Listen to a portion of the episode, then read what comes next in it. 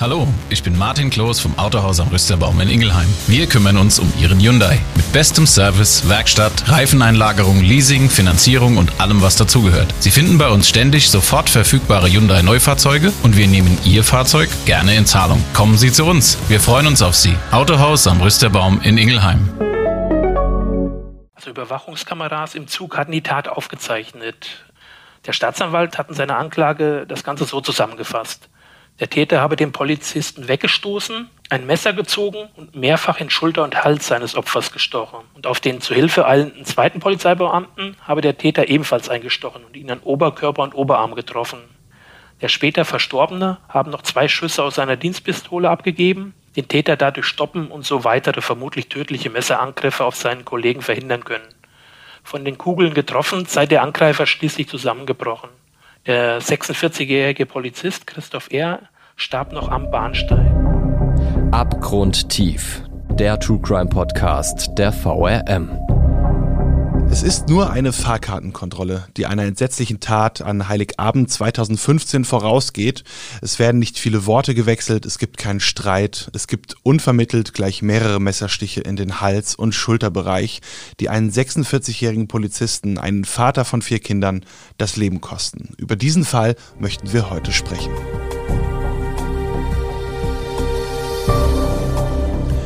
Und damit herzlich willkommen zu Abgrundtief, dem True Crime Podcast der VRM. Mein Name ist Thomas Schmidt, ich bin Digitalreporter bei der VRM und habe in den vergangenen Wochen mit dem eben erwähnten Polizistenmord an Heiligabend beschäftigt. Der Fall hat sich quasi vor unserer Haustür abgespielt und das gilt auch für die anderen Kriminalfälle, auf die wir im Podcast Abgrundtief blicken. Wenn ihr das nicht verpassen wollt, dann abonniert ihn am besten jetzt kostenlos. Ereignet hat sich die Tat im hessischen Herborn. Sie hat jedoch deutschlandweit für Entsetzen gesorgt. Darüber wollen wir heute sprechen und ich sage wir, denn ich tue das nicht allein. Mit dabei ist heute mein Kollege Jürgen Linker. Hallo Jürgen und schön, dass du heute mit dabei bist. Hallo Thomas.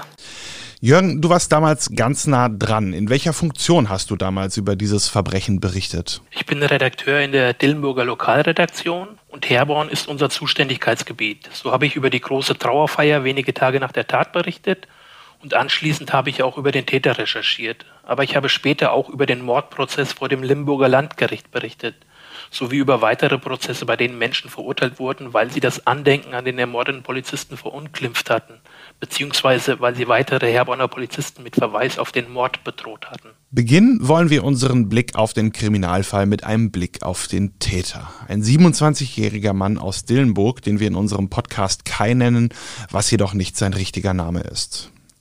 Kai ist an diesem Heiligabend 2015 nicht zum ersten Mal polizeilich in Erscheinung getreten, wie es die Beamten nennen.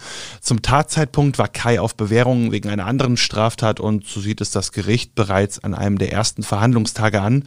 Mit dem Mord wollte er vertuschen, dass er kein Zugticket besaß. Jürgen, was weiß man denn über die kriminelle Vergangenheit des Mannes und weißt du noch, warum er auf Bewährung war? Die Polizei hatte ihn als Mehrfachintensivtäter beschrieben. Bereits als 14-Jähriger sei er polizeilich in Erscheinung getreten, meist seien es Körperverletzung oder Bedrohung gewesen.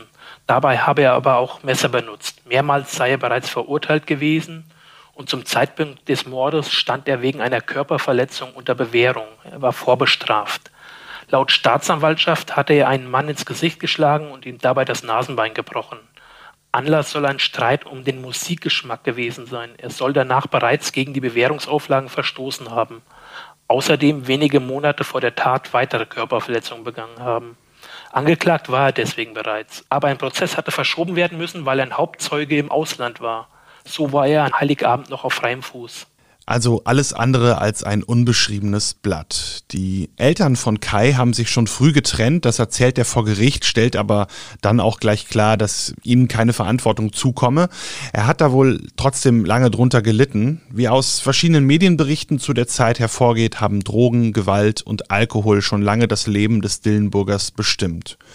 Mit 15 oder 16 soll er zum ersten Mal im Jugendknast gesessen haben und mehrere Menschen haben gesagt, der hat ja den Eindruck vermittelt, er wolle auch wieder in den Knast. Das, da hat er wohl so eine Art Status gehabt, war auch dort kein Unbekannter und jedes Mal, wenn er dann wieder draußen, wenn er wieder auf freiem Fuß war, hat er sein Leben ohnehin nicht im Griff gehabt und so saß er auch gleich mehrere Male ein und befand sich ja auch in der Tatnacht auf Bewährung, wie wir gerade gehört haben. Das Opfer, Christoph R., ist nur 46 Jahre alt geworden. Der Polizist hinterlässt vier Kinder und eine Frau, also seine Lebensgefährtin.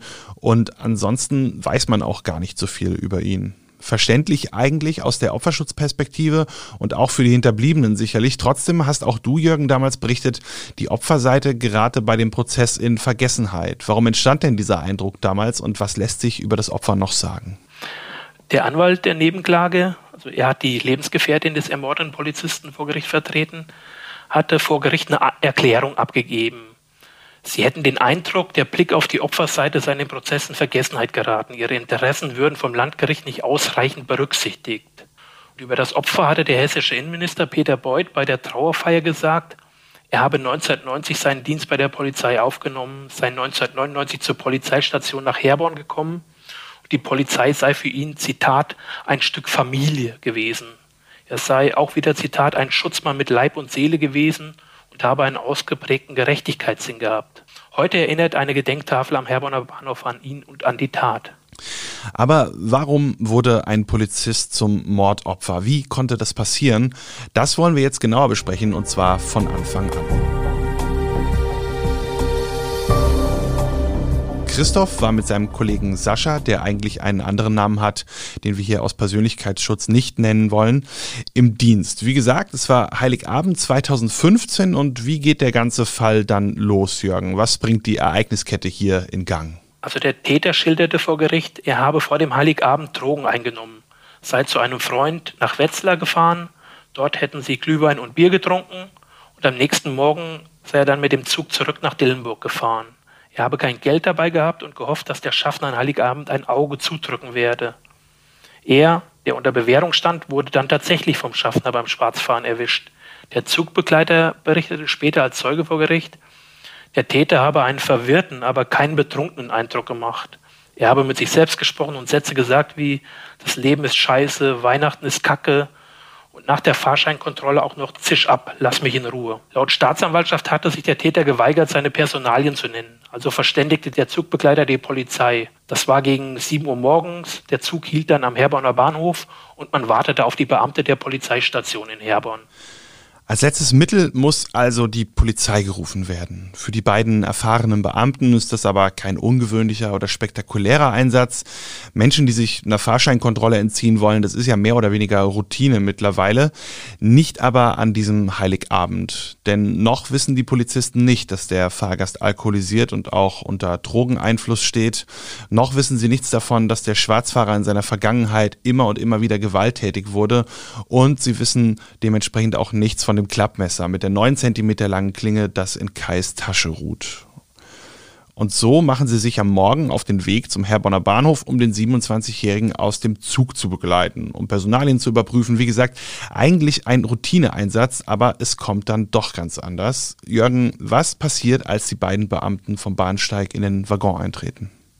Also Überwachungskameras im Zug hatten die Tat aufgezeichnet. Äh, außerdem gab es natürlich Zeugenaussagen von Zugreisenden, dem Zugbegleiter sowie von dem zweiten schwer verletzt überlebenden Polizisten. Der Staatsanwalt hat in seiner Anklage das Ganze so zusammengefasst. Der Täter habe den Polizisten weggestoßen, ein Messer gezogen und mehrfach in Schulter und Hals seines Opfers gestochen. Und auf den zu Hilfe eilenden zweiten Polizeibeamten habe der Täter ebenfalls eingestochen und ihn an Oberkörper und Oberarm getroffen. Die beiden Polizisten hätten um ihr Überleben gekämpft, berichtete der Staatsanwalt. Der später Verstorbene haben noch zwei Schüsse aus seiner Dienstpistole abgegeben, den Täter dadurch stoppen und so weitere vermutlich tödliche Messerangriffe auf seinen Kollegen verhindern können. Von den Kugeln getroffen sei der Angreifer schließlich zusammengebrochen. Der 46-jährige Polizist Christoph R. starb noch am Bahnsteig. Sein Kollege kam dann schwer verletzt ins Krankenhaus. Der Täter selbst kam in die JVA nach Kassel und wurde dort in einem Krankenhaus wegen der Schussverletzung behandelt. Ja, denn Christoph trifft Kai in die Hüfte und in den Oberschenkel. Sascha kommt in ein Krankenhaus. Genauso wie der Täter selbst ist er nur noch dank schneller medizinischer Versorgung am Leben. Und wie man sich vorstellen kann, war das natürlich ein furchtbar schlimmes Erlebnis, das Sascha vor Gericht aber dann trotzdem noch einmal schildern, noch einmal durchleben musste. Jürgen, du hast den Polizisten vor Gericht erlebt. Wie hat er denn die Ereignisse geschildert? Der Polizist sagte dort als Zeuge aus und er musste dabei immer wieder um Worte ringen, stockte immer wieder, atmete tief durch und kämpfte mit den Tränen. Er sagte, er habe sich noch daran erinnert, als sie im Zug am Jackenärmel des Täters gezogen hätten und das Messer zum Vorschein gekommen sei. Und an das hämische Grinsen des Täters. Der Polizist sagte vor Gericht wörtlich, da habe ich Angst gekriegt und gedacht, wo sind wir hier reingeraten? Er berichtete auch, dass er die drei Messerstiche zunächst nur als Schläge auf die Schulter wahrgenommen habe. Er habe dann aber gemerkt, dass ihm die Kräfte schwanden und später habe er die Blutlache bemerkt. Auf der Intensivstation habe er schließlich um sein Handy gebeten. Er habe auf dem Revier in Herborn angerufen und dann von dem Tod seines Kollegen erfahren. Der Kollege, das war auch sein Freund und sein Nachbar gewesen. Vor Gericht sagt der Polizist, für mich ist alles weg, nichts ist mehr, wie es mal war. Der damals 47-Jährige konnte den Dienst seitdem nie wieder aufnehmen und musste danach in den Ruhestand gehen. Ja, und diese schlimmen Aussagen, die bringen uns ja dann auch unweigerlich zum Gerichtsprozess selbst, denn wenn man kurz nach der Tat davon gelesen hat, dann war der Verlauf für die meisten ja eigentlich logisch sozusagen. Vorbestrafter fährt schwarz, Kontrolle eskaliert, er will nicht wieder in den Knast und sticht um sich. So hat das zumindest zu diesem Zeitpunkt auch die Staatsanwaltschaft gesehen. Die hat gesagt, das war Mord und versuchter Mord. Er habe die beiden Polizisten attackiert, um die andere Straftat eben des Schwarzfahren zu vertuschen, weil er auf Bewährung draußen war. So hat sich das zu Prozessbeginn angehört. Aber das ändert sich dann wieder. Warum, Jürgen? Es änderte sich durch die Version des Täters. Er behauptete vor Gericht, er habe gar nicht mitbekommen, dass der Schaffner die Polizei gerufen habe. Er habe dann nur verwundert wahrgenommen, dass ein Mann auf ihn zugestürmt sei, aber nicht, dass er ein Polizist gewesen sei. Er sei von diesem Mann in die Ecke gedrängt und angegriffen worden. Deshalb habe er nach seinem Messer gegriffen, um sie zu verteidigen. Er habe gedacht, es ging um Leben und Tod. Dass es sich um einen Polizisten handelte, habe er angeblich nicht bemerkt und wegen der Lichtverhältnisse auch nicht erkennen können. Da er mal Mitglied in einem Rockerclub gewesen sei, habe er befürchtet, dass er von Rockern angegriffen werden könnte. Soweit zumindest seine Version, die das Gericht aber nicht glaubte. Du hast es im Juni 2016 im Zuge der Gerichtsberichterstattung plakativ mit Hass auf die Polizei überschrieben. Und es tauchen da ja auch immer neue Dinge auf, die für eine Tat aus blankem Hass gegen die Polizei sprechen. Kannst du uns da mal ein bisschen mehr darüber erzählen? Was waren das denn für Faktoren? Also das wurde am ersten Prozesstag für alle Zuschauer sichtbar. Auf seiner rechten Hand war ein Tattoo, auf vier Fingern standen die Buchstaben ACAB, ACAB, die Abkürzung für All Cops are Bastards, zu Deutsch, alle Polizisten sind Bastarde. Der Täter hatte behauptet, diese Tätowierung habe er nur aus Verbundenheit zu der Rockergang stechen lassen. Sie sei nicht seinen Überzeugungen geschuldet. Er hege auch keine feindlichen Abneigungen gegenüber Polizisten. Andererseits soll er gegenüber einem Mithäftling geprahlt haben, dass er einen Polizisten umgebracht hatte. Als Zeugin berichtete zum Beispiel auch eine Krankenschwester aus dem Kasseler JVA-Krankenhaus, wo der Täter nach den Schussverletzungen behandelt werden musste. Auch sie sagte, dass er mit seiner Tat geprahlt habe. Und er habe ihr gegenüber gesagt, in Anführungszeichen, die Bullen seien seine Gegner. Bei einer Party zu einer vorangegangenen Haftentlassung hat er laut einer Zeugung ebenfalls seinen Hass auf, in Anführungszeichen, Bullen, wie er Polizisten durchweg nannte, geäußert. Außerdem habe er ihr detailliert beschrieben, wie er plane, einen Polizisten umzubringen, einschließlich der Stiche in den Hals. Also fassen wir mal zusammen, was sich kaum einfach und in aller Kürze zusammenfassen lässt. Da ist dieser Kai, der sich am 23. Dezember laut eigener Aussage, Zitat, zwei Linien Amphetamin reingezogen hat, sich mit Apfelwein am Nachmittag bei seinem Cousin sowie Bier und Glühwein am Abend bei einem Freund auf 1,03 Promille Blutalkohol bringt und dann mit dem Zug von Wetzlar in Richtung Dillenburg fahren will. Auf Bewährung und ohne Fahrkarte wohlgemerkt. Nachdem man ihn dabei dann erwischt hatte, will er nicht mitbekommen haben, dass die Polizei gerufen wurde. Ebenso hat er dann angeblich nicht mitbekommen, dass zwei Polizisten in Herborn in den Zug steigen. Vielmehr hat er sie für Rivalen aus seiner Rocker-Vergangenheit gehalten. Aus Verbundenheit zu seinen Rockerfreunden wäre dann auch das ACAB-Tattoo auf seinen Fingern gestochen worden, nicht aber aus Hass gegenüber der Polizei. Dann sieht er also an diesem Morgen nicht, dass das zwei Polizisten sind, die den Zug betreten und glaubt, man trachtet ihm nach dem Leben. Christoph hat sich scheinbar auch recht schnell auf Kai zubewegt und sich zumindest verbal mutmaßlich nicht als Polizist zu erkennen gegeben. Eine Uniform hat Christoph aber natürlich an und auch nach dem ersten und zweiten Messerstich will der Täter den uniformierten Beamten nicht als Polizist erkannt haben. Wie glaubhaft ist diese Darstellung für das Gericht, Jürgen? Kurz und knapp, das Gericht glaubt ihm nicht. Vielmehr hat der Vorsitzende Richter in seiner Urteilsbegründung gesagt, der Täter hätte eine zutiefst polizeifeindliche Einstellung und die Tötung eines Beamten lange im Voraus im Kopf durchgespielt. Die Fahrkartenkontrolle an Heiligabend hätte nur den Anlass gegeben, diesen Plan in die Tat umzusetzen. Und zur Version des Täters sagte der Richter wörtlich, wir glauben diese Einlassung schlichtweg nicht. Und dann gibt es da ja auch noch einen Ortstermin. Die Prozessbeteiligten inklusive des Angeklagten sind dann erneut in Herborn am Bahnhof. Und was passiert dann und vor allem, was verspricht man sich denn von so einem Termin? Also das war sehr außergewöhnlich, dieser Ortstermin. Das Gericht wollte die Sichtverhältnisse an diesem Tag zu dieser Uhrzeit in einem Zug am Herborner Bahnhof rekonstruieren. Es ging dem Gericht aber um die Frage, musste der Täter die Polizisten auch als solche erkannt haben? Oder hatten die Fenster das Licht so gespiegelt, dass er die nahen Beamten nicht erkennen konnte? Also deshalb wurde dieser Ortstermin anberaumt. Der Bahnhof in Herborn wurde dafür extra gesperrt und ein leerer Zug bestellt. Als der Zug einfuhr, saß zur Überraschung der ganzen Prozessbeobachter am Bahnhof der Angeklagte bereits drinnen. Er war mit einem Gefangenentransporter unterwegs an die Bahnstrecke gebracht und dann mit dem Zug, gefesselt mit Handstellen und begleitet von Justizbeamten, zum Herborner Bahnhof gebracht worden. Und was ist dann das Ergebnis? Stützen die gewonnenen Eindrücke die Aussage des Täters? Nein. Das Gericht stellt im Urteil zur Version des Täters fest, wir glauben diese Einlassung schlichtweg nicht. Hm, also auch damit kann Kai sich nicht entlasten und aus seiner Sicht kommt es auch noch schlimmer. Es gibt noch so einige Überraschungen während des Prozesses, unter anderem den Auftritt eines Mithäftlings, der auch in Frankfurt-Preungesheim untergebracht ist. Der wird gerade verhört, muss sich unter anderem wegen eines Raubüberfalls und schweren bandenmäßigen Betrugs verantworten und sitzt in U-Haft. Nachdem er dann mehrere Stunden vernommen wird, gibt es natürlich auch mal eine Pause dazwischen und bei einer Zigarette mit Staatsanwältin und Kripo-Beamten hat er sich dann so ein bisschen in Plauderlaune gezeigt. Der 22-Jährige erzählt also in entspannter Atmosphäre vom Essen im Gefängnis und von den anderen, die dann noch so einsitzen. Und so kommt er dann auch über kurz oder lang auf den Polizistenmörder von Herborn, wie er ihn nennt, zu sprechen.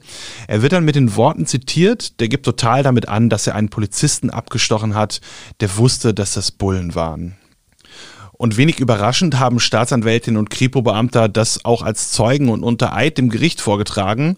Denn mal angenommen, es gab diese Unterhaltung, dieses fast schon Geständnis von Kai, dass er wissentlich und absichtlich auf zwei Polizisten eingestochen hat. Das würde natürlich seine Version der Geschichte komplett über den Haufen werfen, so von wegen schlechte Lichtverhältnisse und nicht als Polizisten erkannt. Dann hätten wir es hier doch klar mit Mord und versuchtem Mord zu tun, aber ich rede im Konjunktiv, denn vor Gericht will er plötzlich nichts mehr sagen, beziehungsweise da bestreitet er dann sogar, dass er diese Sachen überhaupt einmal gesagt hat.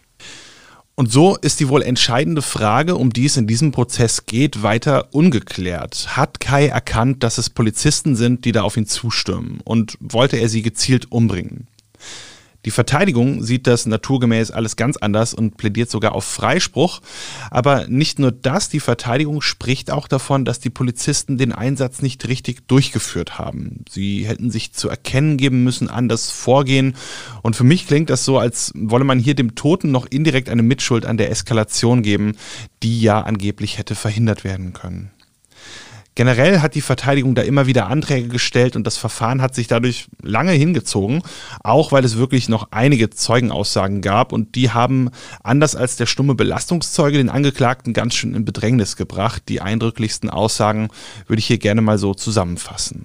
Da haben wir einmal Sascha, den schwer verletzten Polizisten selbst, der ausgesagt hat, Kai habe nach den tödlichen Stichen am Tatort gesagt, selbst schuld ihr Arschlöcher. Auch Kai wurde ja verletzt, deshalb wurde er in der JVA in Kassel auch behandelt. Eine Krankenschwester hat dann vor Gericht gesagt, dass Kai bei einem Verbandswechsel ihr gegenüber gesagt hat, die scheiß Bullen, die haben es doch verdient. Wenn mich ein Bulle angreift, mache ich ihn platt. Und dann war da auch noch eine Bekannte des Angeklagten im Zeugenstand, die von einer von Kais Haftentlassungspartys berichtet hat. Da gab es ja so einige. Da soll er dann gesagt haben, dass er irgendwann mal einen Polizisten abstechen wolle, Zitat, und dann dort zustechen wolle, wo die Schutzweste keinen Schutz bietet. Und letztendlich ist es ja auch genau so gekommen. Allesamt Aussagen, die gegen die Version sprechen, dass Kai die Polizisten als solche nicht erkannt hat. Und allesamt Aussagen, die das Gericht wohl auch als glaubhaft einstuft. Und so kommt es, dass man hier keineswegs auch in Richtung Freispruch tendiert. Nein, die Staatsanwaltschaft fordert lebenslänglich. Wie hat man das denn begründet, Jürgen? Die Staatsanwaltschaft, die warf dem Dillenburger Mord an den Polizisten Christoph R. sowie versuchten Mord an dessen Kollegen vor. Auf Mord folgt eine lebenslängliche Freiheitsstrafe. Mord setzt aber auch sogenannte Mordmerkmale voraus. Der Staatsanwalt sah zwei Mordmerkmale als erfüllt. Zum einen die Verdeckungsabsicht. Der Täter, damals unter Bewährung, habe sich als Schwarzfahrer der Fahrscheinkontrolle in der Bahn entziehen wollen. Und zum anderen niedere Beweggründe. Der Täter habe aus tiefem Hass auf Polizisten gehandelt und zugestochen. Der 46-jährige Beamte habe sterben müssen, weil er Angehöriger einer bestimmten Berufsgruppe gewesen sei. Und es hat wirklich lange gedauert, bis man sich in diesem Fall zu einem Urteil durchgerungen hat. Insgesamt 22 Verhandlungstage hat es gegeben und es wurden 67 Zeuginnen und Zeugen sowie vier Sachverständige angehört. Und dann gab es ja auch noch den Ortstermin am Herborner Bahnhof. Im Dezember 2016 war es dann aber soweit und es konnte endlich ein Urteil gefällt werden. Wie sah das dann aus, Jürgen? Der Richter sprach von einer zutiefst verachtenswerten Tat. Dafür muss der Polizistenmörder von Herborn lebenslang ins Gefängnis. Lebenslang heißt in der Praxis, jeder Verurteilte hat nach 15 Jahren Haft ein Recht darauf, dass ein Gericht prüft, ob er auf Bewährung entlassen werden kann. Die durchschnittliche Haftdauer der lebenslangen liegt so bei knapp 20 Jahren. Allerdings hat das Limburger Landgericht in seinem Urteil strafverschärfend auch eine besondere Schwere der Schuld festgestellt. Das bedeutet also, es gibt keine automatische Haftprüfung nach 15 Jahren. Darüber entscheidet dann schließlich eine Strafvollstreckungskammer eines Gerichts im Einzelfall. Also die Höchststrafe lebenslänglich mit besonderer Schwere der Schuld, also die härteste Strafe, die man in Deutschland verhängen kann. Zur Begründung spielte das anfänglich erwähnte Motiv, dass Kai seine Schwarzfahrt verstecken wollte, gar keine Rolle mehr. Vielmehr sah das Gericht niedere Beweggründe, eine zutiefst polizeifeindliche Einstellung im Allgemeinen und dann auch noch ganz konkret gehegte Tötungsfantasien gegenüber Polizisten. Das fand nicht nur in Kais Kopf statt, das posaunte er ja offen und freiwillig auch heraus, so dass man sich letztendlich sicher war, der Vorfall an Heiligabend war aus Kais Sicht endlich der ersehnte Anlass, um seine Pläne in die Tat umsetzen zu können. Mildernde Umstände hingegen Fehlanzeige. Die vielen Vorstrafen, die Folgen für die Hinterbliebenen und die einfach nicht einsetzen wollende Lehre aus den vielen Haftstrafen, die dem vorangingen, führen hier zu der besonderen Schwere der Schuld. Die Nebenkläger, also die Hinterbliebenen unter anderem, bekommen 5000 Euro Schmerzensgeld, ihren Freund, Vater und Kollegen aber nie wieder zurück.